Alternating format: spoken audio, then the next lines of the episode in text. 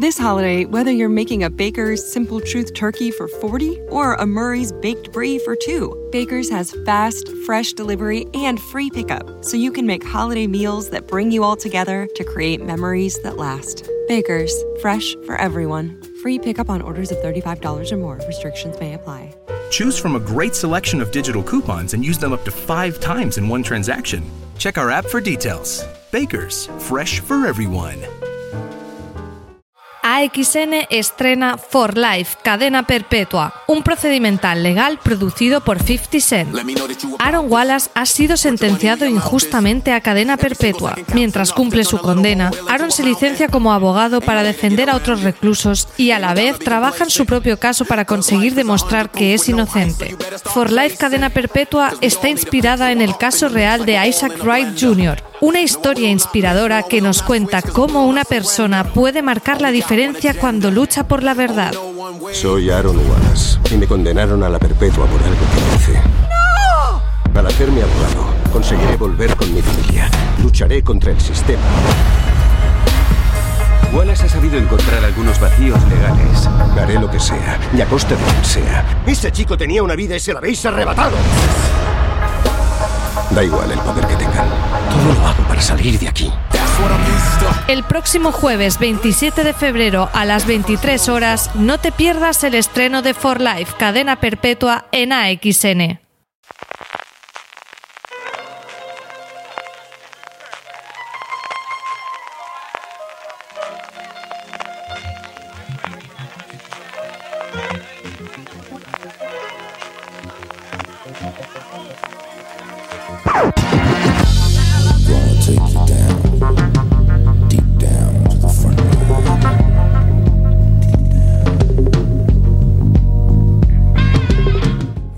Bienvenidos a Top, el programa de fuera de series donde hacemos estas listas relacionadas con el mundo de las series de televisión que tanto nos gustan. Hoy, pues el top más arriesgado, con más que más amigos nos va a granjear entre el resto de la gente, entre nuestros queridos oyentes, porque vamos a hacer el top de los mejores finales de series. Así que aviso ya desde el principio, brigada del spoiler, gente que le tengáis pánico y pavor, aquellos que vais a ver las series de los años 50, 40 años después, huid, huid, mirad después el listado como mucho si queréis ver los mejores finales de series porque hombre, a cada uno de nosotros intentará no contar o quizás no destripar, pero evidentemente cosas se nos van a escapar cuando vamos a hablar de los mejores finales de televisión. Este top vamos a hacerlo entre este que os habla CJ Navas y me acompañan para ello para hacerlo Marina Such. Marina, ¿cómo estamos? Muy bien, ¿qué tal? Y también Valentina Morillo. Hacía un porrón que no hacíamos un programa los tres. Estoy mirando aquí en Skype y a lo tonto, a lo tonto, hacía un par de mesecitos que no hablamos los tres juntos, ¿eh? Ya. Sí, hace bastante que no coincidíamos. Y nos gusta coincidir en tops un poco complicados. Sí, sí, sí. La verdad es que, Marina, mira que había cosas sencillas para hacerlas y nos tocan siempre los trabajos más complicados, ¿eh? Bueno, más que más complicados, los que los que vienen con controversia. Porque siempre que se hace un top de los mejores finales, siempre surge alguien de ¿y por qué no habéis metido tal?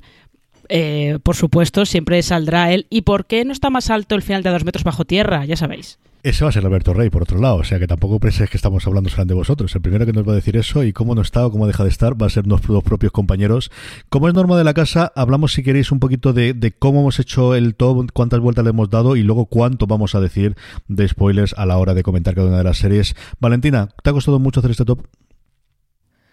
No me ha costado mucho, y, pero este es el top más mm, como el, el que he hecho menos... eh, que no me importa mucho, eh, 10, Ujú. 9, 8, en qué posición están las series. Todos me parecen buenos finales. He elegido, por supuesto, finales que me han gustado a mí. Eh, también coincide porque tengo buen gusto en que son buenos finales de serie, objetivamente. Ala, ala, quítate, quítate el polvo, vale. empezamos fuerte, empezamos fuerte. Por supuesto, si estamos hablando de mejores finales de series, son de series que he visto completas. También es importante que me acuerde de los finales, porque tenía algunos en la lista que decían, me acuerdo más o menos, pero en realidad no recuerdo demasiado el último episodio, esta no la pongo. Y tengo también comedias, dramas, em, cadenas, tengo un procedimental y mm, un poquito de todo, creo. Marina, en tu caso, ¿cómo ha sido? ¿Muy complicado? ¿Muy complicado encontrar el orden? ¿El encontrar las 10 que ha sido más complejo? Encontrar el orden ha sido un poco, un poco complicado, pero luego me, pasa también un poco como Valen, ¿eh? que mm, están en este orden, pero podrían estar en, en, otro, en otro cualquiera. Y mm, eh, he tirado de memoria pero al final he tenido que, como a lo largo de, de los años, he acabado haciendo un montón de listas de los mejores finales de serie, eh, los finales más polémicos, pues he tenido que tirar un poco de esas listas para acordarme, porque luego había algunos que yo sé que me gustaron mucho y de los que no me acordaba. O sea que creo, creo que no me voy a dejar en el tintero ninguno, ninguno de los eh, fundamentales para mí, porque esto es, esto es muy personal, evidentemente. Yo había hecho una lista inicial de 13, creo recordar que eran inicialmente cuando, cuando la empecé, y luego me puse a trastear un poquito en internet y encontré una más, que además sí que va a estar dentro del top 10. Luego, si acaso digo cuál es, que, que se me había pasado por completo y recuerdo eh, vivamente tenerlo. Luego, eh, todo lo que tengo son series, no tengo ni una sola miniserie, porque creo que al final, cuando hablamos de finales, hablamos más de, de ese recorrido que hemos tenido y cómo cierra la serie, más que que algo que está planteado desde el principio como una historia que, que empieza y que concluye, sea por antología, por temporada, o sea simplemente una miniserie de una única temporada. Y luego sigue intentando hacer, pues eso que me gusta de unir series, ¿no? De, juntar series que creo que tienen sentidos eh, similares, o al menos mi percepción cuando vi esos finales fueron similares. En fin, ya lo veréis ahora en cuanto nos metamos dentro de nada en faena. Cosa que vamos a empezar a hacer. Eso es un, un eufemismo para trampa, ¿no? No, no, no, no. Yo nunca digo dos en el mismo. Lo que hago es que la décima y la novena están relacionadas y que son similares y ya está. Ah, vale, no, vale. No tanto como meter. Entonces. No es meterse a calzador 14 series dentro del mismo hueco porque quiero decir 14 y no que tenía huecos. No. Eso alguna vez lo he hecho. Yo no. no vamos, de mí el ser el primero que tira esta piedra, porque alguna vez lo habré hecho, pero no, en este caso es más, ahora lo veréis, combinar eh, puestos similares con series que más o menos, al menos de, lo que yo recuerdo del final o por el tono de la serie, a mí me parecen de una forma similar. Vamos a empezar ya con ello, vamos a ir con ello. Marina Such, ¿cuál es tu décimo final de serie favorito de todos los tiempos? Pues el décimo es de una comedia británica que yo creo que se ha quedado un poquito en el olvido. Eh, su título original es Blackadder, La víbora negra, eh, creo que eh, nuestros oyentes eh, de Cataluña y de, de, la comunidad valenciana seguramente la conocerán por el título que tenía por la emisión allí en las autonómicas, que era El Escursó Negra. Y um, esta es una, una, comedia bastante curiosa porque tuvo cuatro temporadas. En cada temporada veíamos a, al personaje de Rowan Atkinson en una, en una época distinta. Era, era un, un personaje distinto, un siempre eran todos descendientes del primero. Eh, en todas las temporadas él intentaba maquinar una serie de planes para para eh, medrar y para conseguir el poder que siempre salían mal porque en la víbora negra todo el mundo era muy tonto eso es así. Eh, si queréis eh, tener un, un, ejemplo de ello, buscad vídeos de Hugh Laurie en la tercera temporada y veréis lo tontísimo que era todo el mundo en La Víbora Negra. Pero en la última temporada, que está ambientada en la Primera Guerra Mundial, eh, de repente como que sí, sigue teniendo un poco de humor, pero el humor pasa a ser un humor negro, porque de repente los personajes saben que están condenados, que lo más probable es que ninguno de ellos vuelva a Inglaterra, que van a morir todos en, en Francia. Y mm, el último episodio es, eh, es muy, muy emocional, justo por eso, porque lo que tienes es eh, una misión un poquito a los senderos de gloria, una misión en la que les encargan que, que atraviesen un, de su trinchera, que vayan hasta la trinchera de los alemanes, y eh, lo hacen, obedecen las órdenes, pero lo hacen sabiendo que van a morir todos, que ninguno va a sobrevivir. Con lo cual eh, es un final que de repente te deja como... te cae un peso encima eh, bastante serio. Es bonito porque hace un recordatorio a, toda esa generación perdida que hubo en, en el Reino Unido de, de, jóvenes que se alistaron en la guerra todos juntos, todos los chavales amigos de, del pueblo iban todos juntos y ninguno volvió. Entonces es un poco un poco bajona para empezar la lista, pero, pero creo que es un gran final.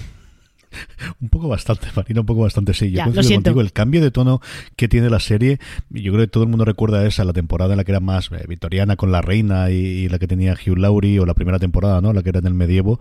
Y esta yo creo que es la que quizás menos se recuerda. Y, y, y yo recuerdo algún episodio, sobre todo con mi hermano, se ponía muy pesado, porque mi, paso, mi hermano le encantaba el curso negro, la víbora negra, que yo creo que es el nombre que tuvo cuando luego se pudo, se pudo ver en alguna otra plataforma. Era un enamorado de, de la serie, como de todas las comedias británicas de esta época y recuerdo el, yo creo que no he llegado a ver el final nunca, pero sí los primeros episodios y decir, leche, te parece otra serie que al final es una serie antológica antes de que se pudiese, se pusiesen de moda las series antológicas, que los mm. ingleses de vez en cuando habían hecho esto antes de que llegase eh, sobre todo American Horror Story, ¿no? Valentina, ¿cuál es tu décima? Mi décima es Catastrophe, que se acabó el año pasado. Creo que tengo bastantes recientes, un poco de todo, y seguro no que no me he ido tan lejos como vosotros en ninguna. Eh, Catastrophe, la serie de Sharon Horgan y Rob Delaney, que nosotros podemos ver en, ah, era en Movistar. El resto del mundo se veía en Amazon Prime.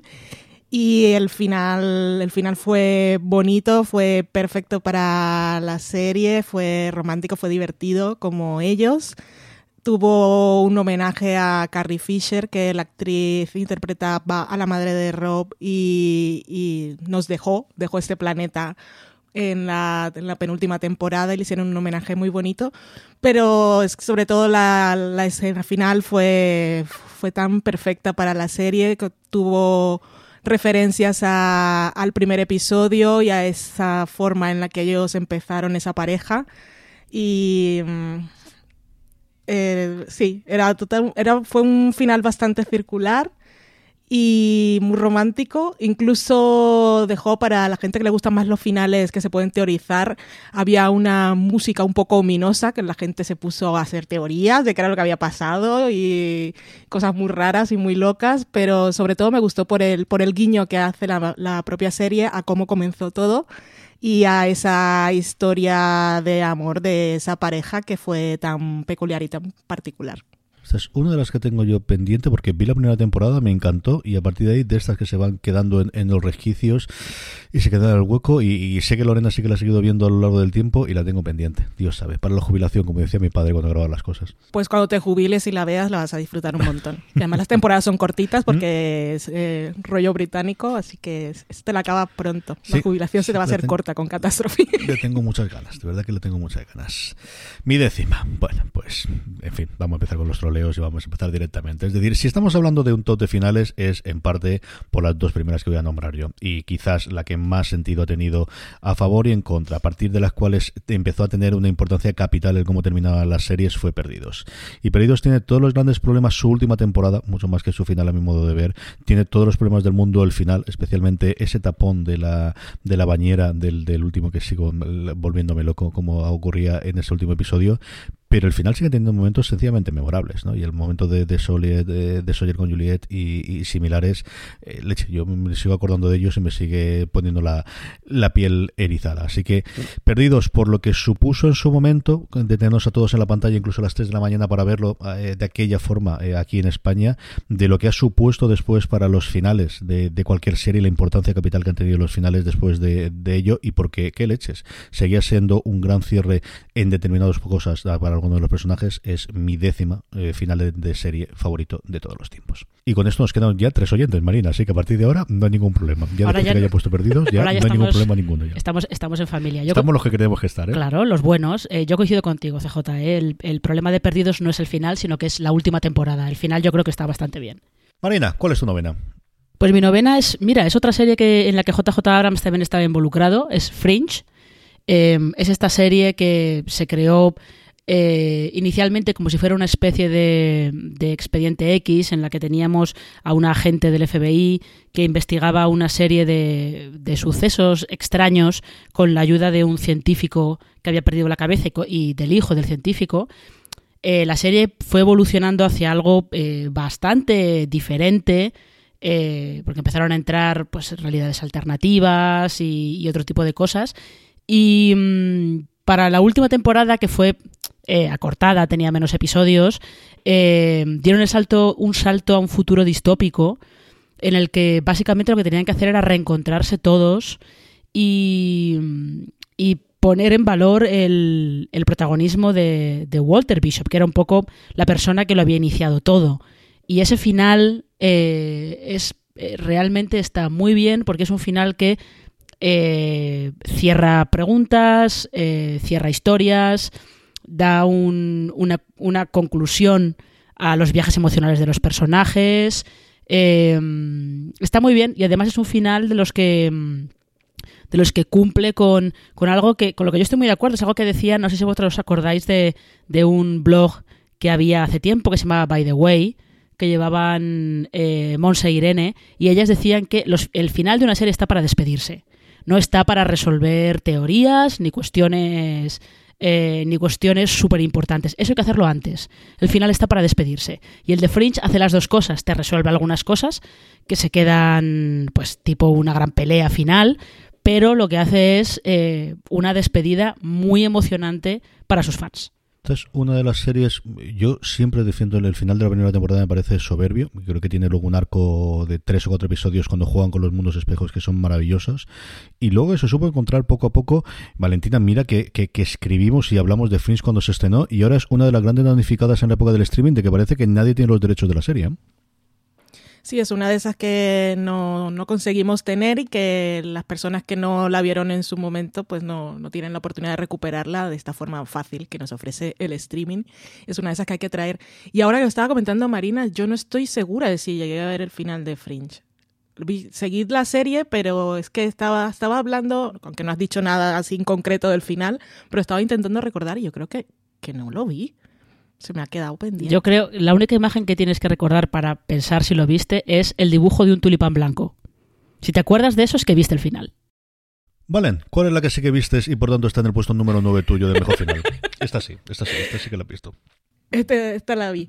Es un, es un final reciente, bastante reciente, de hace solo unos meses. Cuando escribí la crítica en Fuera de Series, dije que iba a pasar a la historia, por lo menos a la mía, como uno de los mejores finales de serie. Y unos meses después sigue ahí, así que aquí está, es el final de Mr. Robot, que tuvo una grandísima cuarta temporada, que yo, una de las cosas que le agradeceré siempre a Fuera de Series, aparte del trabajo de poder compartir la vida con vosotros, es que por deberes me, me puse a ver la tercera temporada para escribir de la cuarta y fue mi, mi mejor decisión del año pasado.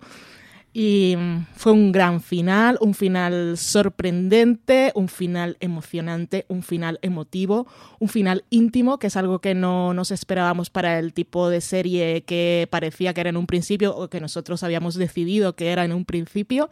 Un final concentrado en dos personajes, con una escena de esos dos personajes y bueno es que, bueno, yo no voy a, voy a cuidarme mucho con los spoilers. Yo sé que es una de esas series que es difícil convencer a la gente que se ponga a verla ahora, porque sí, pero como la recomendamos tanto, igual vamos dejando ahí la idea o la mosquita que vaya diciendo de vez en cuando cuando no tengáis nada que ver, voy a darle una oportunidad a Mr. Robot y una gran razón para muchas personas es saber que las series tienen un buen final y en este caso lo tiene y aparte también tiene eso que, comentaba ahora Marina, que es una despedida y también una despedida para los espectadores y que nos incluyen en ese final. Y el Goodbye Friend a Mr. Robot yo lo sigo considerando uno de los grandes finales de las series. Ya es una serie que va a costar que la gente se, se enganche ahora, pues, por lo que se ha hablado de ella, pero yo creo que es una serie que sobreviviría mucho mejor a esa supuesta caída que evidentemente se produjo en, en, repercusión y en relevancia de la serie en la segunda temporada. Yo creo que ahora viendo la continuación, yo creo que, que ese valle no es tan importante de la primera a la segunda temporada, más aún si lo ves, no de atracón, pero al menos viendo un par de episodios al, al, día o si lo coges un fin de semana y ves cuatro o cinco, yo creo que no se va a notar tanto la diferencia y sobre todo no vas a tener tanto tiempo de meterte en... This holiday, whether you're making a Baker's Simple Truth turkey for 40 or a Murray's Baked Brie for 2, Baker's has fast, fresh delivery and free pickup, so you can make holiday meals that bring you all together to create memories that last. Baker's, fresh for everyone. Free pickup on orders of $35 or more. Restrictions may apply. Choose from a great selection of digital coupons and use them up to five times in one transaction. Check our app for details. Baker's, fresh for everyone. Si estás buscando un buen podcast de análisis y debate en tu idioma, te invito a que escuches Pulso y Péndulo. Yo soy Carlos Curbelo. Y yo soy Fabiola Galindo. Todos los jueves analizamos temas de actualidad en Estados Unidos y Latinoamérica. Fabi y yo no siempre estamos de acuerdo, pero sí tenemos un objetivo común. Queremos servir como antídoto contra las noticias falsas y la polarización. Pulso y Péndulo. Busca nuestros episodios en Apple Podcast, Spotify o en tu aplicación favorita internet y descubrir que yo creo que es el gran efecto de verle las, las costuras a lo que están construyendo en esa segunda temporada, que yo creo es donde abandonó el 80% de la audiencia. Ahora, los que nos quedamos disfrutamos muchísimo, yo personalmente de la segunda temporada, desde luego la tercera, y como decía Valentina, de la cuarta, que ha sido una sorpresa la grandísima temporada que ha tenido la cuarta y última temporada de Mr. Robot. Si con Perdidos estallaron todos los males con el final, no fue la primera. Eh, hubo una serie antes que, especialmente en Estados Unidos, bueno, pues se, se escribió y se habló de todo con el final de ella. Es cierto que cuando viendo ya redes sociales, pues el efecto no fue tan grande como pudo ocurrir cuando se estrenó el final de Los Soprano. Y ese fundido en negro, que ya es historia viva de la televisión, y ese mirar frame a frame posteriormente de qué ocurría, qué ocurría con la familia, qué ocurría con Tony y qué ocurría. Y luego, por otro lado, es un episodio del que se habla muy poco y ocurre un montón de cosas y de un montón de cosas relevantes en ese último episodio, incluido esa sonar de Journey, que al final, quieras que no, el Don't Stand Believing eh, también se ha utilizado en como cuatro o cinco episodios. En el primero de Glee que yo recuerdo ahora memoria, Los Soprano, y sé que hay alguna más importante. Es la serie que de alguna forma marcó el, el que las series podían ser algo más de lo que venía a ser entretenimiento antes. Es de las que marcó el tipo de hacer un determinado tipo de drama con antihéroes durante los siguientes 14 o 15 años de la televisión. Y es uno de los finales que 30 o 40 años, cuando se abren de los mejores finales o en general de los finales de series, seguirá apareciendo el final de Los Soprano.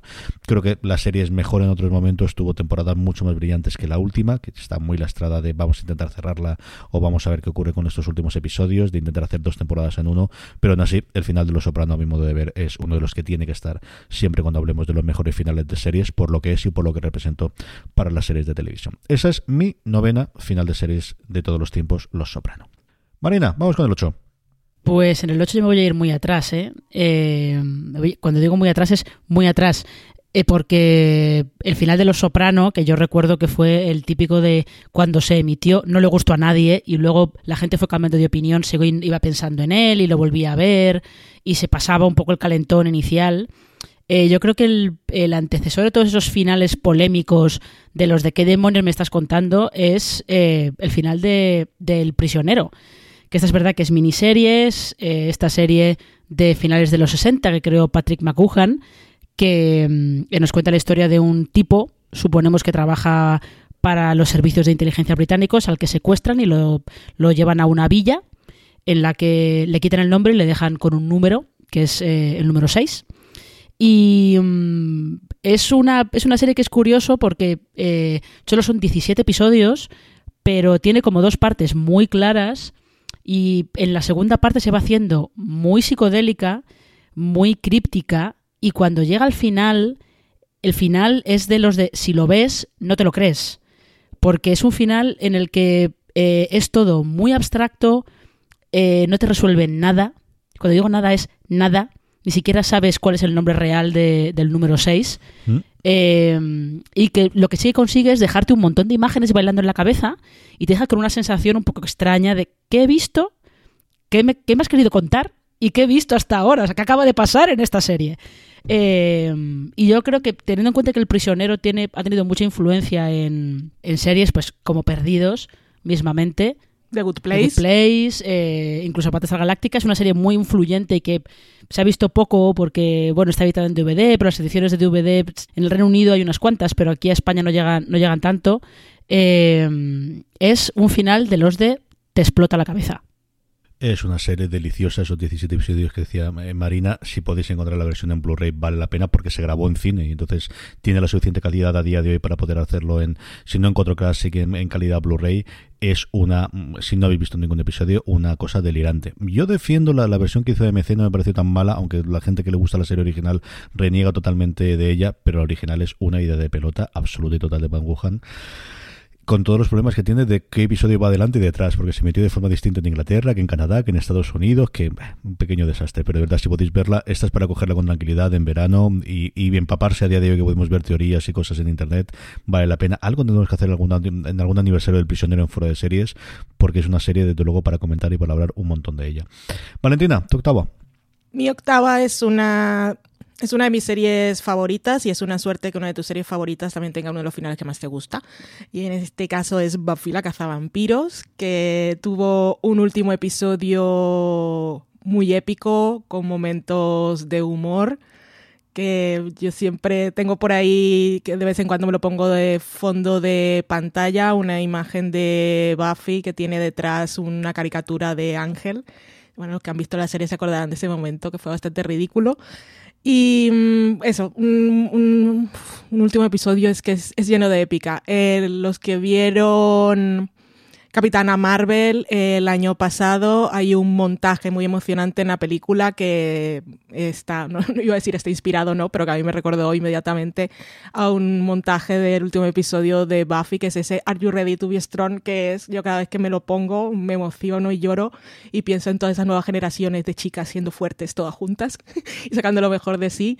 El momento diosa de otro personaje, eh, los sacrificios, eh, las super batallas, los efectos, que no, no era, no era una serie cara y no era desde luego El Señor de los Anillos ni Juego de Tronos, pero tiene una batalla que está bastante conseguida y se siente ahí el, el riesgo, el peligro, todo lo que está en juego y luego la escena final, un poco de la vida continúa y seguiré siendo un Slayer y, en fin, me emociona mucho, me gusta muchísimo. Tenía muchísimo miedo yo de ver el final de Buffy, pero yo no vi la serie cuando la emitieron, la vi cuando ya se había acabado, unos años después y me estaba gustando tanto que me daba mucho miedo que al final no me fuese a gustar.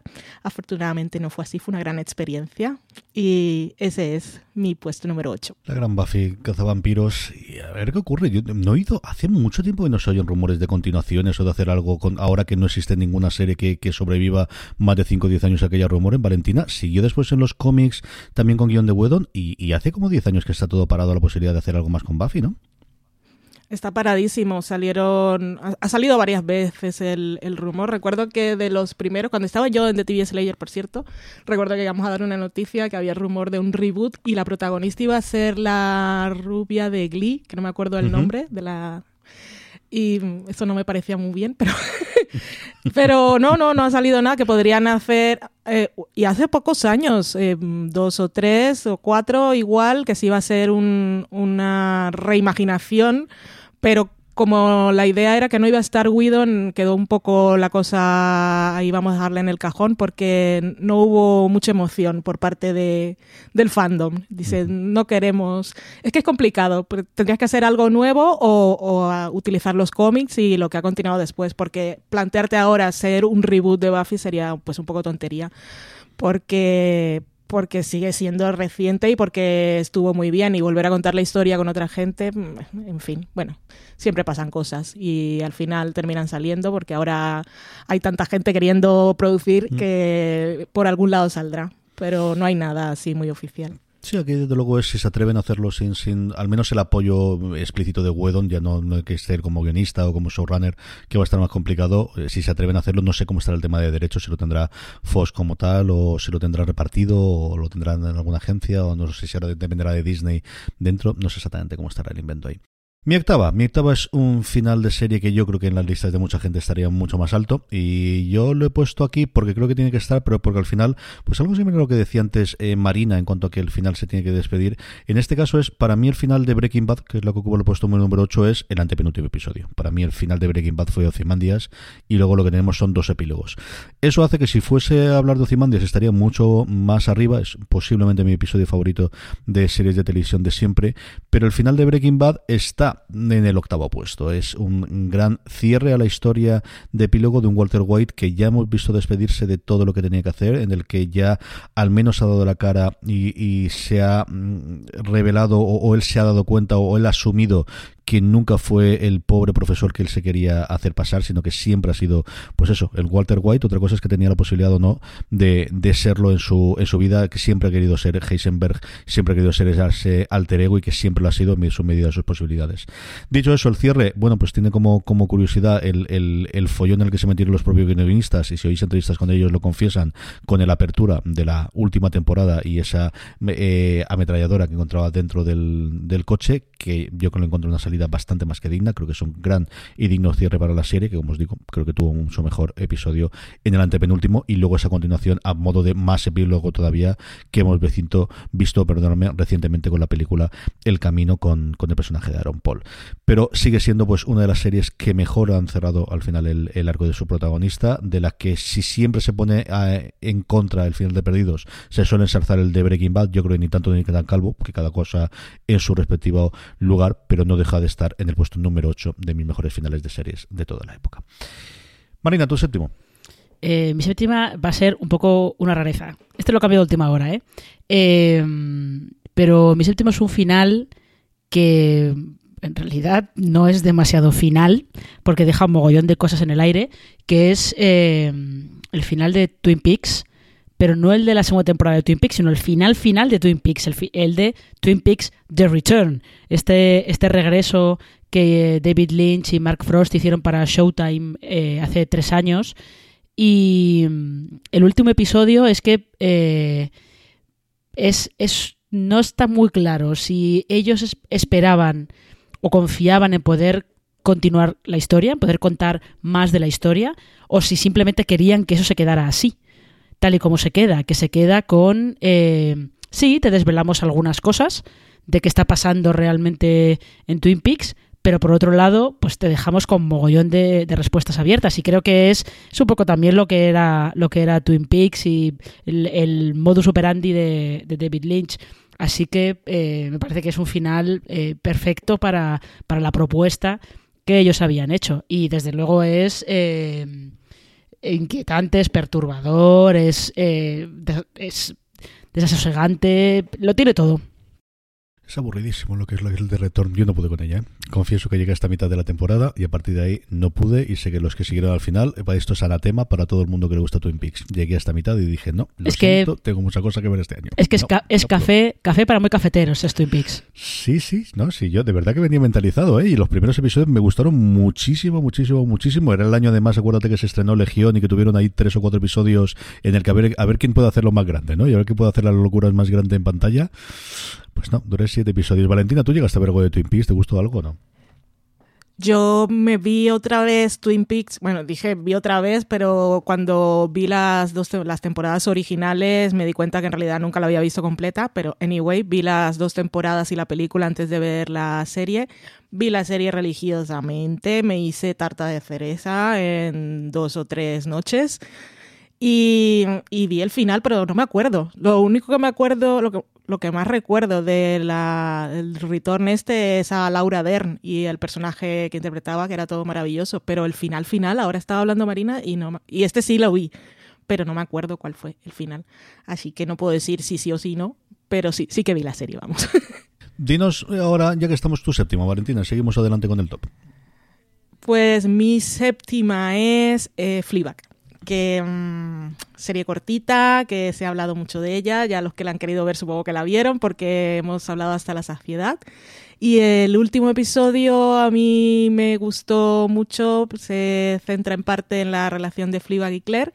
Y luego un momento ahí en una parada de autobús que no nos da lo que eh, seguramente estábamos esperando que ocurriera, pero que es el final que necesitaba el personaje y mm, a nivel emocional le da un gran cierre y sobre todo también me gusta aquí la parte de la complicidad con el espectador, que es la ruptura de la cuarta pared tuvo un sentido en la primera temporada de Fleabag, tuvo otro en la segunda y en ese final final pues fue perfecto porque la, la serie se acaba pero ¿cómo acabas una serie como Fleabag? No puede ser una gran revelación, ni un super giro, ni, ni nada súper estridente.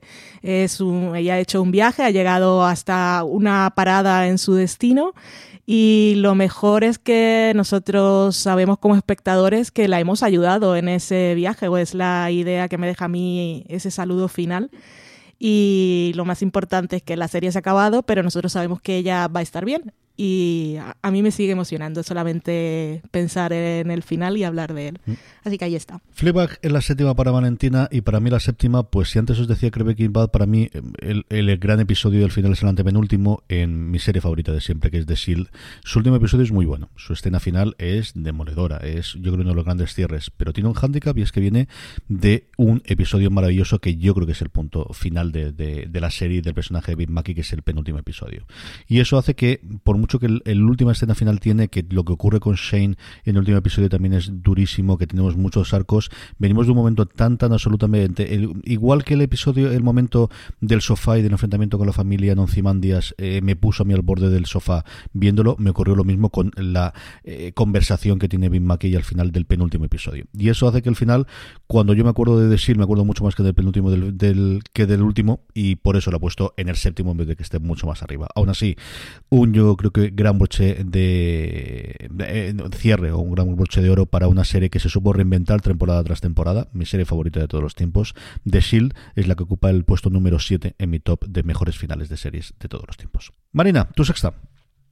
Pues aquí yo me voy a ir a un, a un procedimental que es Person of Interest, que es este, la serie que Jonathan Nolan creó antes de, de hacer Westworld y que mm, es esta serie en la que teníamos a, a, mm, eh, dos tipos a los que interpretaban Jim Caviezel y Michael Emerson que tienen una, una inteligencia artificial que se dedica a, a encontrar a personas que van a estar involucradas en un crimen, solo que no saben si son van a ser los que cometen ese crimen o las víctimas. Y lo que empezaba siendo un procedimental simplemente de casos de la semana se va complicando a lo largo de las temporadas, sobre todo explorando lo que implica crear una inteligencia artificial y, y lo que la responsabilidad que siente Harold Finch al haber creado esa inteligencia artificial y al haber intentado enseñarle ética por ejemplo, porque la máquina va aprendiendo por sí misma y va desarrollando esta su propia personalidad, como quien dice, y todo eso acaba culminando en, en un final que eh, coge todos los hilos que había estado eh, urdiendo durante toda la serie y los une en, un final eh, que acaba siendo muy emocionante, en el que realmente el enfrentamiento contra los grandes villanos de, de la serie tiene una resolución muy satisfactoria y, sobre todo es esa conexión, la conexión humana que acaban desarrollando ellos con eh, lo que básicamente son letras en un ordenador, porque es la manera en la que se comunican con la máquina o, llamadas de teléfono que les dan números. Eh, la manera, eso, la manera en la que consiguen que una un ordenador, una pantalla de ordenador tenga personalidad, yo creo que es lo más destacado de- del final de Person of Interest, que es un serión y le pasa lo mismo que, a Fringe, que al ser de Warner no está en ninguna plataforma de streaming, están todas editadas en DVD, pero el streaming es la gran asignatura pendiente. Esta es otra de las que lamento haberme descolgado porque vi la primera temporada, me gustó mucho y luego fui viendo a partir de ahí el resto de refilón porque Lorena sí que la seguía re- se- religiosamente y BP vuelve a tener grandes noticias para todos los conductores. Cuando vayas a repostar tendrás un ahorro de hasta 40 céntimos por litro en Península y Baleares y 35 céntimos por litro en Islas Canarias, incluyendo la bonificación del gobierno. Cada vez que visites una estación BP en la península y Baleares, puedes ahorrar y disfrutar de todas las ventajas que ofrecen en su programa Mi BP. Y si lo haces desde Canarias, podrás disfrutarlas a través del plan Dino BP. Así que ya sabéis, BP nos lo pone fácil para ahorrar al máximo estés donde estés.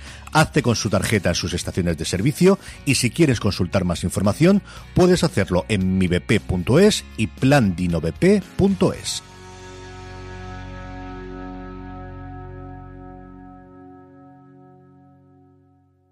This holiday, whether you're making a Baker's Simple Truth turkey for 40 or a Murray's Baked Brie for 2, Baker's has fast, fresh delivery and free pickup, so you can make holiday meals that bring you all together to create memories that last. Baker's, fresh for everyone. Free pickup on orders of $35 or more. Restrictions may apply. Choose from a great selection of digital coupons and use them up to five times in one transaction. Check our app for details. Bakers, fresh for everyone. Más iba viendo, mira, esta aquí y esta otra actriz y Sara Sage que salía por en medio y esta mujer que salía en Dollhouse que no me acuerdo el nombre de la actriz que sale con lo que me gusta esta gente. Che, y todo el mundo además. Yo creo que una oleada, Valentina, ¿te acuerdas? En la última temporada de repente a todo el mundo subirse a Person of Interest al carro y que hay que verla y nunca me pude subir a ella. ¿eh? Sí, sobre todo el, yo la vi hace dos años fue que hubo el nuevo boom de Person of Interest, que había un montón de gente viendo, la estaba viendo Adri y también la estaba viendo yo, creo, porque yo no la vi, yo empecé a verla y la dejé y después me puse con ella. No voy a decir mucho más y quedaos con lo que ha dicho Marina porque yo también tengo ese final, lo tengo un poco más arriba y en esta ocasión no voy a, no puedo hacer lo que hago a veces. Eh, mira, la cambio y ya la comento ahora, pues que la tengo más arriba. Pues luego Entonces, lo veremos más. Me va un poco mal. Hablas más de Person of Interest. Dime ahora, mientras tanto, cuál es la sexta en tu, en tu lista, Valentina.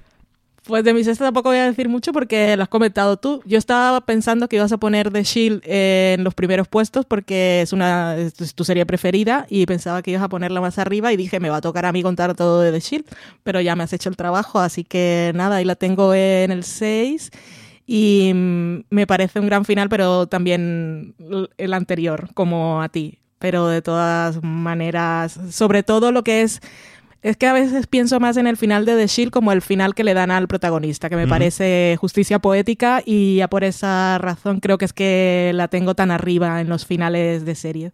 Pero el episodio con todo lo que pasa, el último episodio, quizá no es tan, no es tan bueno.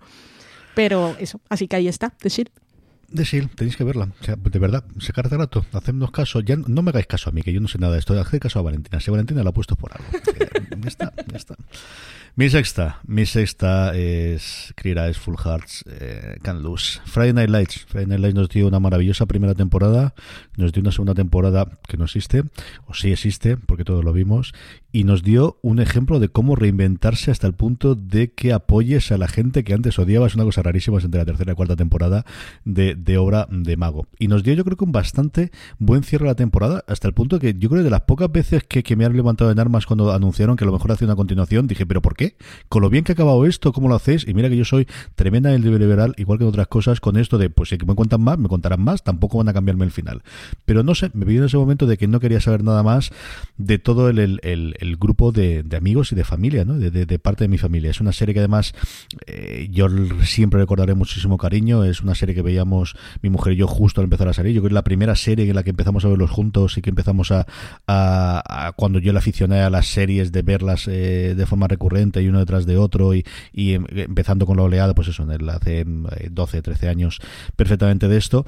Es una serie que siempre tendré un lugar en mi corazón, uno de los grandes pilotos, una primera temporada soberbia, una cuarta y quinta yo creo muy muy buena de cómo se reinventasen y yo creo que tiene un gran final, un muy muy muy buen final. De, gente con la que compartimos muchísimos momentos, muchos partidos de fútbol americano, muchas cervezas y, y mucho Texas Forever. Friday Night Lights es la serie que está en el puesto número 6, otra que si no habéis visto, de verdad, sacado un hueco para verla, es mucho más que una serie de fútbol americano, os lo aseguro. Estamos a la mitad, Marina, vamos con tu 5. Pues mira, yo en la mitad tengo, tengo el otro final polémico de, de eh, principios de los 2000, porque cuando se acabó Perdidos, más que cuando se acabó Perdidos, eh, cuando se acabó Perdidos ya habíamos tenido, un año antes habíamos tenido una pequeña, un pequeño aperitivo de la que se iba a liar con el final de Battlestar Galáctica. Y se lió muy gorda con ese final, porque además era un final, era un capítulo triple en el que había eh, acción, había épica, había un salto, daban un salto adelante. Eh, en tirabuzón y sin red, que era complicado que, pudieran, que pudieran hacer. Y mm, yo creo que lo hicieron bastante bien. Se centraron en, en cerrar los arcos de, de esos personajes. Eh, es de esos finales que, que, tienen un poco, siguen esta cosa de los finales circulares que les encantan a los guionistas estadounidenses, sobre todo, de que mm, eh, el final tenga algún tipo de contacto con el, con el principio de la serie pero yo estoy muy a favor de, del final de Battlestar Galáctica, de todos los interrogantes que dejaron sin resolver, eh, de todo, de todo, incluso de, de, ese epílogo que también creó, creó mucha, mucha polémica por cómo conectaba la serie con, con nuestro, con el mundo real, como quien dice. Y a mí me pareció, me pareció estupendo, me pareció estupendo sobre todo porque mantuvo el tono de, perdón, mantuvo el tono de, toda la serie. Eh, es una serie en la que eh, una vez que destruyen una gran nave Cylon, no es eh, no, no, lo, no, te lo presentan como algo épico, te lo presentan como una tragedia y están destruyendo una de las naves de los villanos. Con lo cual, mantener ese tono hasta el final creo que, que es la principal virtud que tuvo. Yo es una de las que se me ha quedado al final y mira que fuera del, top 10 y mira que gustó el final, incluido el epílogo, que yo no entendía la polémica del principio porque a mí me pareció muy entretenido y muy divertido ese giro final que había, que hubo gente que odió profundamente, ¿eh? eh Marina, que le tiene una manía terrorífica esos últimos tres minutos del, episodio.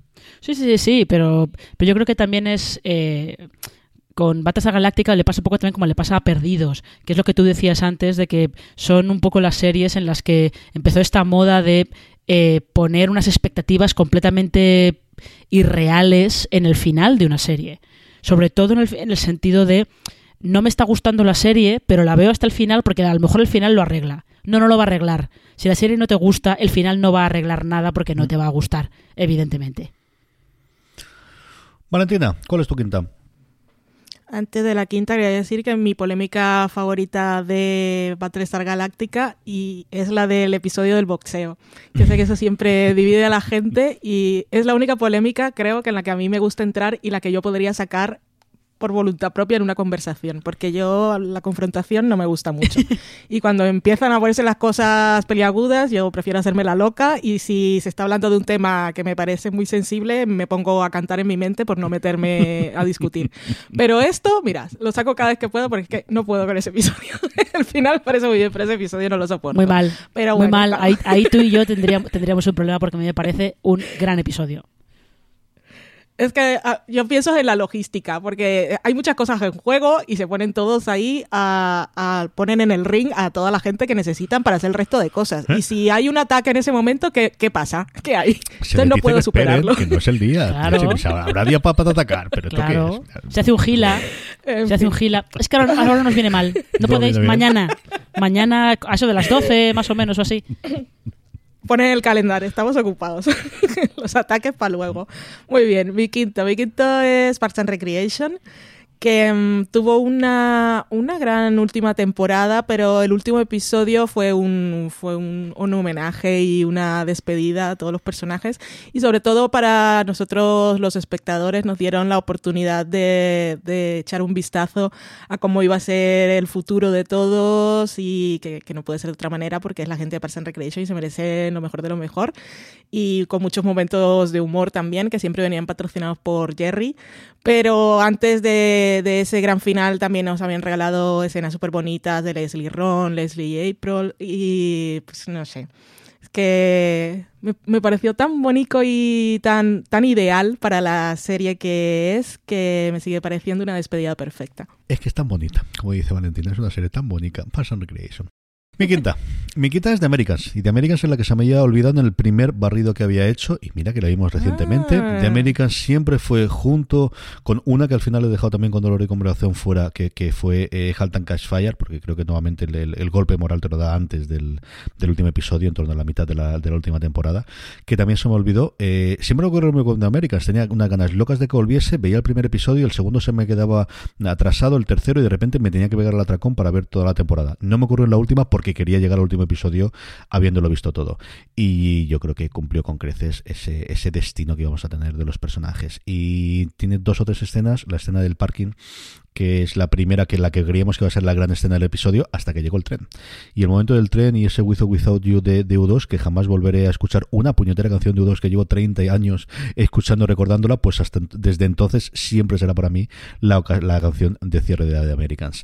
Es otra de esas pequeñas joyas que si no habéis visto tenéis que ver. The Americans es una maravilla de serie desde su piloto, que yo defiendo muchísimo siempre. Es mucho más con historia de espías eh, rusos infiltrados en Estados Unidos, que lo es. Es quizás de las mejores reflexiones, análisis, comentarios, como queráis, sobre la vida en pareja. Eso sí, con dos espías, sí, pues sí, es lo que tiene esto. De lo que puede ser un matrimonio, lo que puede ser una familia o lo que mm, eh, puede ser el que los niños vayan creciendo. Me parece una de las mejores series, desde luego, que nos ha dado la televisión. The Americans es la que ocupa el puesto número 5 en los mejores finales de series en mi top. Marina, tu cuarta. Pues yo aquí me voy a ir a, a una comedia, eh, que es 30 Rock. Que justo, eh, si antes Valen ha mencionado Parks and Recreation, eran un poco como las dos que tenía NBC en, en aquella época, a mediados de los 2000. Eh, una como Parks and Recreation que tenía como mucho, mucho corazón, unos personajes muy entrañables, y luego 30 Rock que era una máquina de chistes, porque eran chistes uno detrás del otro. Y lo curioso es que esa máquina de chistes, cuando llega el último episodio, eh, de repente adquiere todo como una, una emoción y realmente yo la tengo en el cuarto lugar solamente, solamente por la última escena, que es esa escena maravillosa de Jenna Maroney cantando The Rural Juror The Musical, que es una canción completamente absurda, ridícula, con una letra incomprensible, pero tú ves a Jane Krakowski cantándola con tanto sentimiento, llorando a lágrima viva mientras la está cantando, que es, bueno, debe ser de mis escenas favoritas de cualquier final de serie de todos los tiempos. ¿Qué, qué, qué, qué, cuánto salimos ganando de que la NBC tuviese ese desastre durante tantos años, Valentina? Eh? Qué maravilla fue aquello. Qué cantidad de series sí, eso gracias a eso. Eso nos dio para reírnos. Es que Cirti Rock es una máquina de humor, pero también era un humor muy, muy insider y tenía muchas cosas de la industria. Igual hay gente que entra menos. Yo cuando salió el nombre de Peacock no podía pensar en otra cosa que no fuera Cirti Rock cuando dijeron que la plataforma de, de NBC se iba a llamar Peacock. Es que es un nombre en el pavo real en la oficina. Es que es un nombre muy, muy que habría puesto Jack Donaghy totalmente. Sí, y luego hay mucha gente que ha empezado a ver series luego que los escuchas y siempre dicen, ah, NBC, que siempre hace buenas series. Cuando empiezan a ver pilotos, dices que es lo mejor del mundo. Y yo digo, esta gente no, no se enteró de, que era la cadena del pavo eh, en la primera década, que todos, todos nos reíamos de ella. Y NBC, bueno, eh, Rock se emitía ahí y se reía constantemente del canal. Ay, qué maravilla. Firty Rock estuve dudando si ponerla o no, porque al final, aparte, tiene cosas muy meta. Es, maravilloso. Y lo de, lo de Gina Maroni y el Rural que yo lo sigo usando cada vez que no me sale alguna palabra o alguien dice una palabra que suena raro, siempre digo... en fin, gran final, gran final, ¿verdad que sí? ¿Cuál es tu cuarta, Valentina? Mi cuarta, bueno, voy a ponerla ya, es a dos metros bajo tierra. La voy a poner más por lo que significa, creo. La voy a poner, ¿no? La he puesto ya. Y porque es que la última temporada de dos metros bajo tierra fue un desastre. El último episodio en sí tampoco fue muy bueno, pero es que esos últimos cinco minutos son historia de la televisión y todos los que lo vimos lo recordamos, porque también fue muy inesperado, pero fue como hecho a medida para lo que era la serie.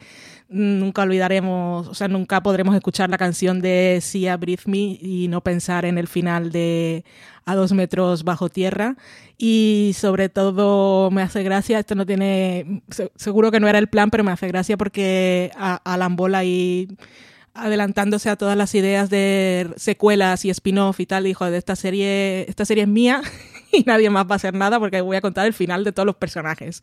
Y el final final, el único final, a menos que te hagas un The Good Place y los lleves al Afterlife, pues no, no puedes hacer una continuación de esta serie. Y nada, esos, por esos cinco minutos, por esos cinco minutos también podría poner, por ejemplo, Kimmy Schmidt, que el, último episodio igual no es una maravilla, pero la última escena o el final de que le dan a Kimi y la frase que le dice un niño en un parque de atracciones, pues es maravilloso y también merecería estar aquí por eso. Pero es que esos cinco minutos, esos cinco minutos valen estar en un top. Mi cuarto, mi cuarta es una de las series que más me han hecho reír en los últimos tiempos y hablé en mi bloque de, dos series de comedia, tres, dos, tres, porque luego os contaré por qué. Eh, mi cuarta es VIP. VIP creo que tiene una tenía un gran handicap de, superar a la marcha de Ainucci y parte del equipo de, guionistas. Creo que lo hizo sobradamente, eh, se reinventó nuevamente. Es, otra serie distinta a partir de la cuarta temporada, pero en así yo creo que tiene un broche sencillamente maravilloso en el que ese mm, momento de realización de, de, de Serena Mayer de ha conseguido sus objetivos a cambio de qué es mm, sencillamente maravilloso en el último episodio. Luego tiene todo un epílogo largo en, en, su eh, biblioteca que yo creo que tiene sentido, pero es el momento sobre todo del triunfo, del momento mm, cuando ella está y mira a un lado y mira a otro y se ve que está totalmente sola, pero lo ha conseguido, que me pareció poesía viva en la serie. Es la serie yo creo más divertida y más cafre, sobre todo la más cafre que yo he podido ver en los últimos años en televisión. Ahora quizás Mythic Quest tiene también algún momentito que intenta hacerlo, pero VIP mm, se permitía hacer unos chistes que ninguna otra serie, desde luego hemos visto en los últimos 10 años, por no deciros antes. Es una maravilla de serie, es una serie que además empieza yo creo de menos a más. Yo recuerdo ver los primeros episodios y no eh, entusiasmarme, pero especialmente a partir de la segunda temporada es una serie sencillamente maravillosa, divertidísima, de carcajada y como os digo, muy muy cafre. VIP es la que ocupa el puesto número 4 de mi top 10 de mejores finales de series de todos los tiempos. Marina, que estamos en el podio lo tonto, lo tonto. ¿Cuál es tu tercera? Em, pues mi tercera es, aquí me voy a ir a una serie de animación que em, se llama La leyenda de Corra y que eh, a lo mejor algunos conocen no tanto esta serie, sino que conocen em, la serie de la que sale, que es eh, Avatar de Last Bender o como se llama aquí Avatar la leyenda de Ang. Y mm, La leyenda de Korra es una serie maravillosa, por cierto, una serie de aventuras eh, sobre una, una, chica que está llamada a ser el avatar, el, quien ponga el equilibrio entre los cuatro elementos principales de, de la Tierra Y tiene cuatro temporadas, cuatro libros, los llaman ellos. En cada libro, eh, Corra va aprendiendo cosas nuevas y va creciendo. Empieza siendo una adolescente y acaba siendo una mujer joven. Y mm, el último episodio es un episodio que ya le gustaría tener a series eh, de acción real con mucho presupuesto y que tienen eh, mucho, mucho renombre, porque lo que consigue la leyenda de Korra es darte una de las peleas más espectaculares que yo he visto en televisión y un cierre eh, emocional muy satisfactorio al viaje que hacen todos los personajes. Eh, si no lo habéis visto, os recomiendo que, que veáis la leyenda de Korra. Es un poco, en, streaming está un poco complicado encontrarla, porque creo que a veces ha estado en Amazon, pero eh, estaba completa, pero las temporadas estaban agrupadas de manera rara. Otras veces solo estaba la primera temporada, a lo mejor en, en Movistar o en HBO. Es un poco complicado buscarla, eso, eso lo sé. Pero de verdad que merece mucho la pena y sobre todo porque tiene un final eh, perfecto. Yo no esperaba para nada Blackadder, pero estate seguro que, vamos, mm, me hubieses dado mil opciones para acertarla, ni pa' Dios. Pero, vamos, ni de lejos. Y mira que de Avatar sí que te he oído hablar una vez, pero esta yo creo que es la primera vez. Y mira que hemos hablado veces de serie, Marina. Nada, ni, pero nada, ni, En fin. Es que terminó, terminó hace ya tiempo, ¿eh? Dime. Terminó hace ya seis años, corra. Entonces es un poco... Es un poco... será, fin, será por eso. Yo esa la tengo en mi lista por escuchar mucho a Marina hablar de, de ella. Sí, pues mira, yo creo que de, de, de, de Bender sí que lo he oído muchas veces y de Avatar, pero de Corra igual sí, no sé, ya no me hagáis caso, si es que eh, no se puede controlar todo lo que decimos, que decimos muchas cosas. Eso también es verdad, eso también es verdad. Valentina, ¿cuál es tu tercera? Mi tercera la acabas de mencionar.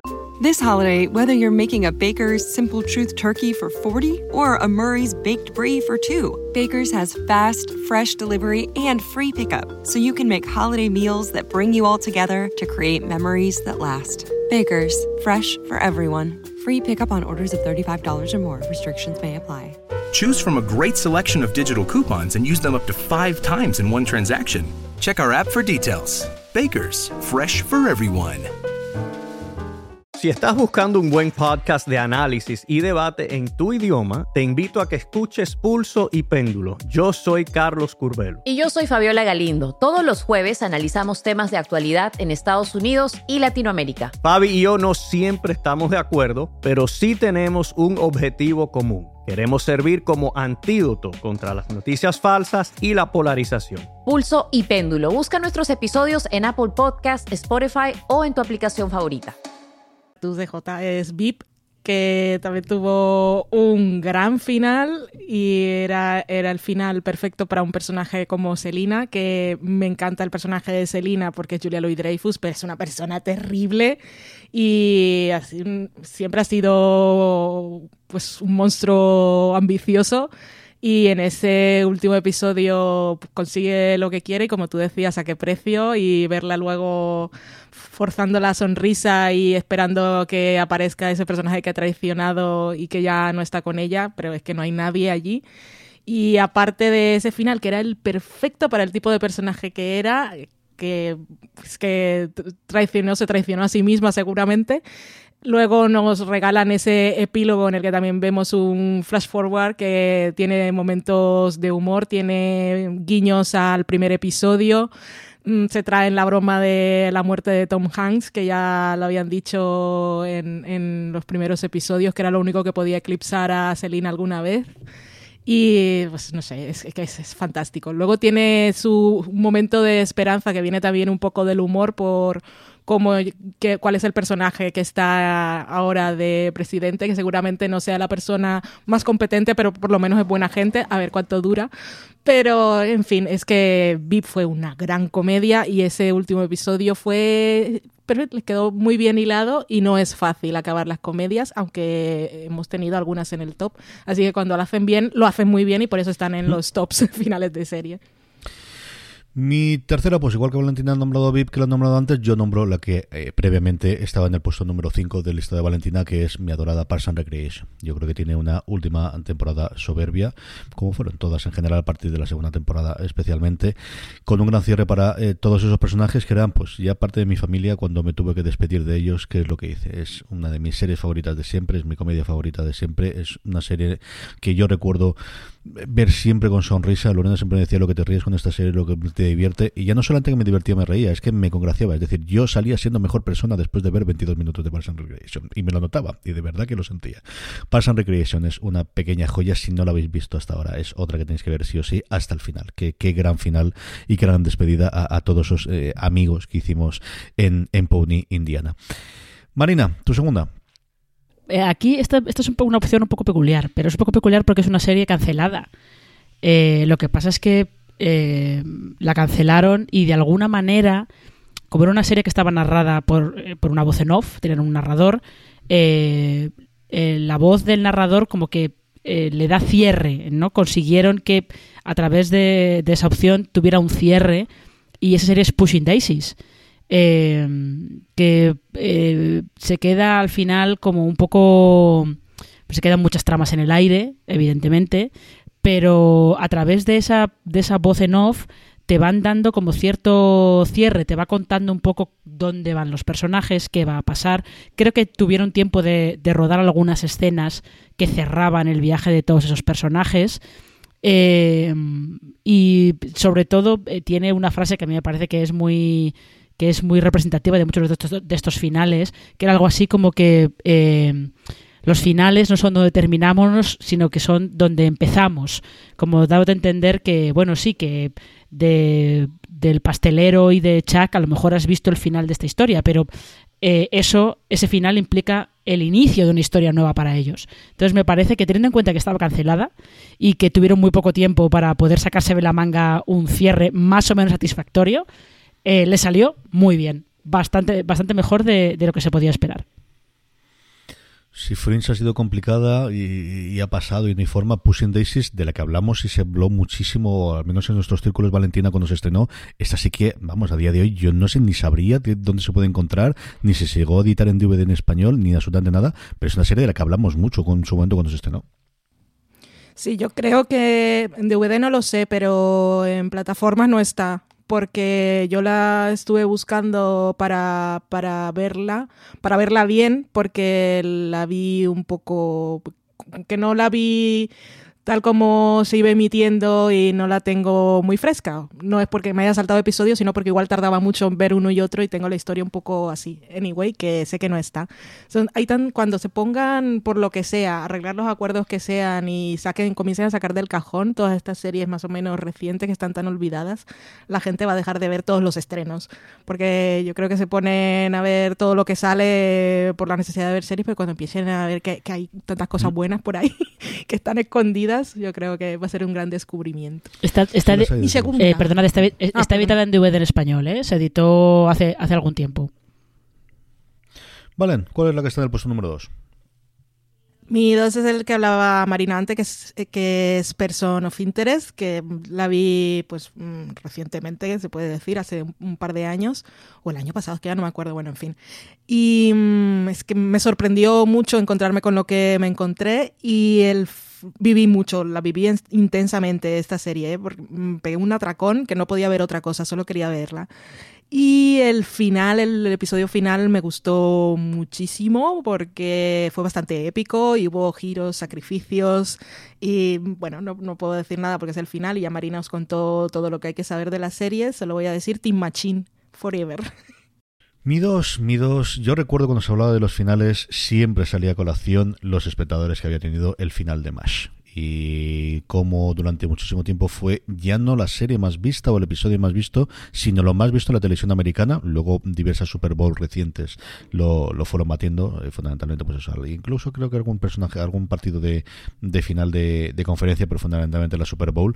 Pero 106 millones de personas, eh, con ochenta y tantos millones de, hogares aproximadamente, lo vieron en su momento el episodio. Y más, y por eso os decía antes que, que había hecho una combinación de dos o tres comedias, dependiendo de cómo lo veas, porque más era una comedia es una comida por momentos hilarantes. Es una comida que yo he visto desde principio a final, de los primeros regalos que yo recuerdo en la época dorada de la edición de DVDs que yo eh, le hice a mi mujer, porque ella le, tenía muchas ganas de ver la serie, ella siempre le gustó las series médicas y tenía ganas de ver más. Se la regalé y la vimos entera, todas y cada una de las 13 temporadas creo que, que tenía, o 11 temporadas eh, ahora de cabeza.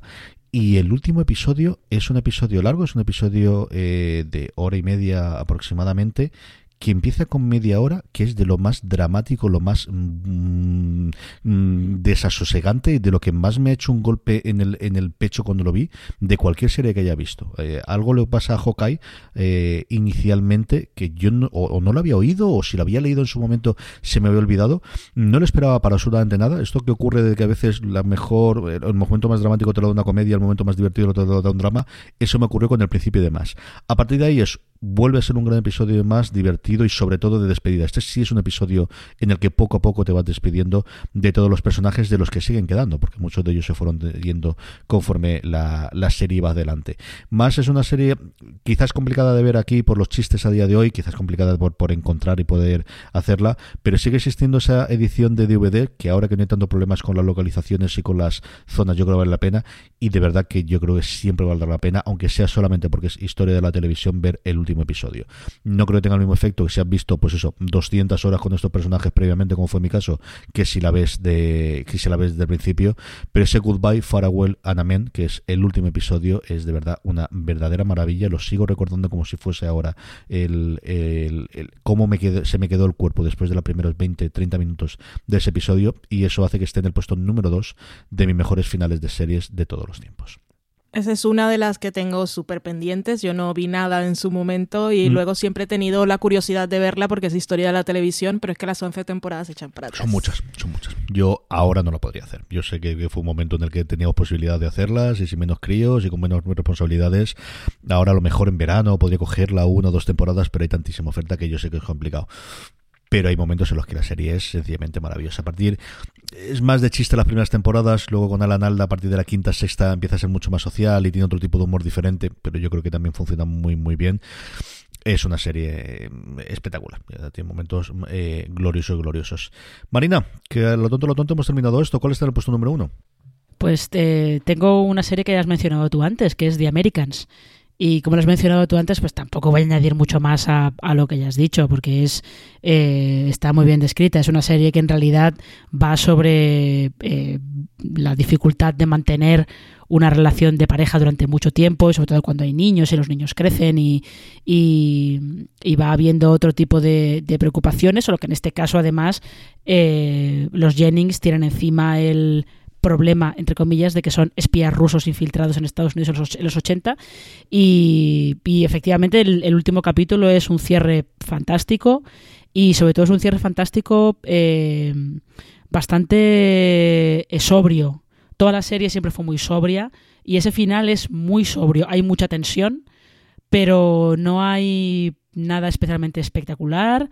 Eh, yo creo que hasta podemos decir que es como muy ruso, ¿no? Porque tienes todo el rato la sensación de esto no va a acabar bien, pero no va a acabar bien en el sentido de todo el mundo va a morir, sino emocionalmente no va a acabar bien. Y, yo creo que es eh, era la mejor manera que tenían de poder cerrar las seis temporadas que habían estado contando hasta ahora. Un final maravilloso, como seguro que es la que ocupa también el puesto número uno de Valentina Morillo. Valentina, ¿cuál es la que está en el número uno? En mi número uno tengo The Leftovers, que fue un final que mm, me encantó. Yo tuve una relación complicada con la serie en la primera temporada, la segunda la vi porque sí, empecé a verla porque sí, pero después quedé atrapada. Y ese último episodio para mí fue, mm, no sé, es como queda tanto a un poco que el espectador elige creer lo que quiera creer, así como los personajes, es un poco también como Mr. Robot, que al final toda la historia, que también podía ser muy grandilocuente o pasaban muchas cosas o había demasiados elementos, al final se centra en, dos personajes y en esa necesidad de conexión, en el amor y es un final de dos personas escuchando la historia que tiene que contar el otro y eligiendo creer lo que quiere creer, por lo que es lo que mejor le va para continuar viviendo. Y sobre todo que era un final, fue un final abierto, un final que no daba respuestas de ninguna manera. Creo que eso fue lo que más me gustó, sobre todo porque quien estaba detrás, que era Lindelof, y con toda, todos los líos que se le habían formado con su otra serie, podías pensar que igual iba a caer a, a la presión del público y no, contó, contó la historia que quería contar y dio un final bastante abierto y al final nadie se quejó, lo cual me parece, me parece maravilloso pero no sé, creo, no sé si grabé, si grabamos nosotros tres el review del Leftovers. Sé que estaba con CJ, pero no sé si estabas mm. tú también, Marina, ¿te acuerdas? La verdad es que no lo recuerdo. No lo recuerdo. Porque, bueno, en cualquier, de cualquier forma, yo creo que eras tú, pero si no, os remito a, ese podcast porque ahí hablamos largo y tendido de, de, de qué nos pareció el final o qué nos pareció a cada uno y yo creo es uno de los de los podcasts aunque no me acuerdo si estabas tú o no Marina recuerdo que la conversación fue muy fue bastante interesante y bastante emotiva. O sea si habéis visto la serie y no habéis escuchado el programa cualquier cosa que yo pueda decir pues se queda corto aparte de que porque no puedo hablar con spoilers y es una gran limitación pues os recomiendo que escuchéis ese programa Sí, estuvimos los tres haciendo el review de Leftovers, es el episodio 40 de, de review, lo hicimos en el 2017 cuando, cuando se emitió y ya lo he dicho todo, Valentina también es mi número uno. Yo de Leftovers recuerdo esos, eh, recuerdo disfrutar muchísimo con la primera temporada, recuerdo dar todavía más con la segunda y la tercera, que yo creo que es una serie que crece poco a poco, y, y esos últimos 15 minutos de ese diálogo, pero sobre todo monólogo de Carrie Coon, esos, pues yo creo que no me acuerdo mm. si eran 8 minutos o 9 minutos exactamente, en el que, en el que cuenta toda esa pequeña historia que es el momento de Lindelof de decir eh, corregido y aumentado lo que ocurre en Perdidos y a cierto, hasta cierto punto lo que ocurre con Watchmen también ahora, ¿no? De, de estos son mis finales, si no os gustan, leche, ¿qué estáis haciendo? Es que no sabéis quién soy ni lo que hago, ¿no? O sea, vamos a ver. No me invitáis a la fiesta. Eso es. Uno se viene llorado de casa, que ya sabéis cómo son mis finales. Y yo creo que Perdido le salió bien Mm, porque los problemas venían de antes y aquí le salió sencillamente soberbio. Eso es, de verdad, esos últimos 15 minutos que comentaba Valentina, esos son los momentos que yo recuerdo estar en el borde del sofá, de, de mm, prestando la atención absoluta a la televisión y no existía nada alrededor del mundo. Disfruté muchísimo con las tres temporadas, especialmente con la segunda temporada, la segunda y la tercera de The Leftovers. Y como decía Valentina, tenéis el, como os comentaba, el review 40, mm, para si no lo habéis visto, tenéis que verlas, es una de las grandes series de los últimos tiempos con esto terminamos nuestro top. Por cierto, que hicimos una encuesta, que, no lo he comentado previamente, pero está bien saberlo entre nuestros eh, oyentes en, Twitter. Nos contestaron ni más ni menos que 495 personas, que oye, ya son gente votando. Le dimos cuatro opciones, que sabéis que son las máximas que permite Twitter, a elegir entre Perdidos a dos metros bajo tierra, Buffy Cazavampiros y Breaking Bad. Ganó Breaking Bad con un 45%, luego dos metros bajo tierras y Perdidos y Buffy más o menos igual.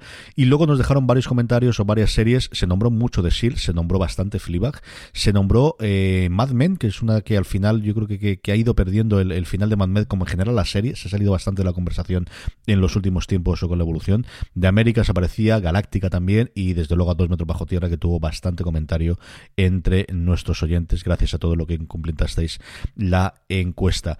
Marina, Valentina, yo no sé si teníais alguna más que habíais considerado en el top 10. Marina, ¿tú tienes alguna más? No, no, de hecho, eh, The Leftovers la habría incluido si me hubiera acordado, pero se me había olvidado por completo que, que la tenía. Eh, así que no, esas son. Yo he hecho 10 y en 10 me he quedado. Valentina, ¿tú tienes alguna más? Sí, tenía Dexter, es broma. Eh, tenía Justified, Full Metal Alchemist Brotherhood y mm, ¿qué más tenía por ahí? También tenía The Sopranos, pero al final no lo puse, pues sabía que iba a entrar de alguna manera u otra. A mí me gustó mucho también el final de The Wire, que sé que no es lo más popular de la serie y, mm, y mi, yo creo que ya está. Yo quería haber puesto alguna española, quitando parte troleos como los, los Serrano, que también lo planteé hacerlo en algún momento dado, incluso médico de familia, pero sí quería haber puesto alguna de las clásicas de televisión española, pero al final siempre venían más miniseries que series completa y, Cuéntame no ha terminado todavía. Así que esa no la tenía por ahí. Y luego quería haber metido alguna comedia, pero es cierto que al final yo creo que estas tres son las que más recordaba de gran cierre y de, y de tener sentido el cierre. Así que se me ha quedado con esas que he ido comentando a lo largo del, del programa. Un programa que, por cierto, toca ya su fin Sabéis que tenéis mucho más contenido en Fuera de Series en el canal, que tenemos el streaming todos los lunes, que tenemos esos grandes angulares donde hablamos de la industria televisiva los martes, que tenemos todos esos reviews, como ese que hicimos de Stoppers que publicamos los jueves. Mucho más contenido también en fuera de series.com. Marina Such, gracias por estar en este programa y hasta el próximo programa de Fuera de Series. Eh, muchas gracias a ti y hasta el próximo programa. Valentina Morillo, un placer como siempre. Hasta el próximo programa. El placer es mío. Hasta el próximo programa. Y a todos vosotros, querido audiencia, lo que os decía, más programas en Fuera de Series, mucho más artículos, comentarios y críticas en fuera de series.com. Gracias por escucharnos y recordad, tened muchísimo cuidado ahí fuera.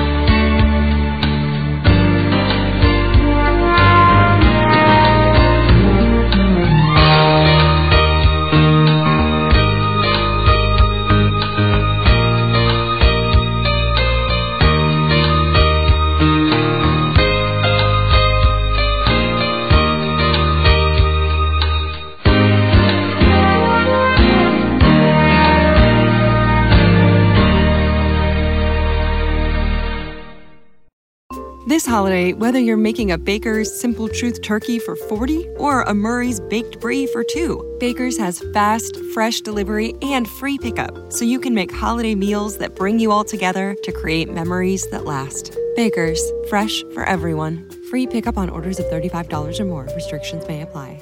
Choose from a great selection of digital coupons and use them up to five times in one transaction. Check our app for details. Baker's, fresh for everyone.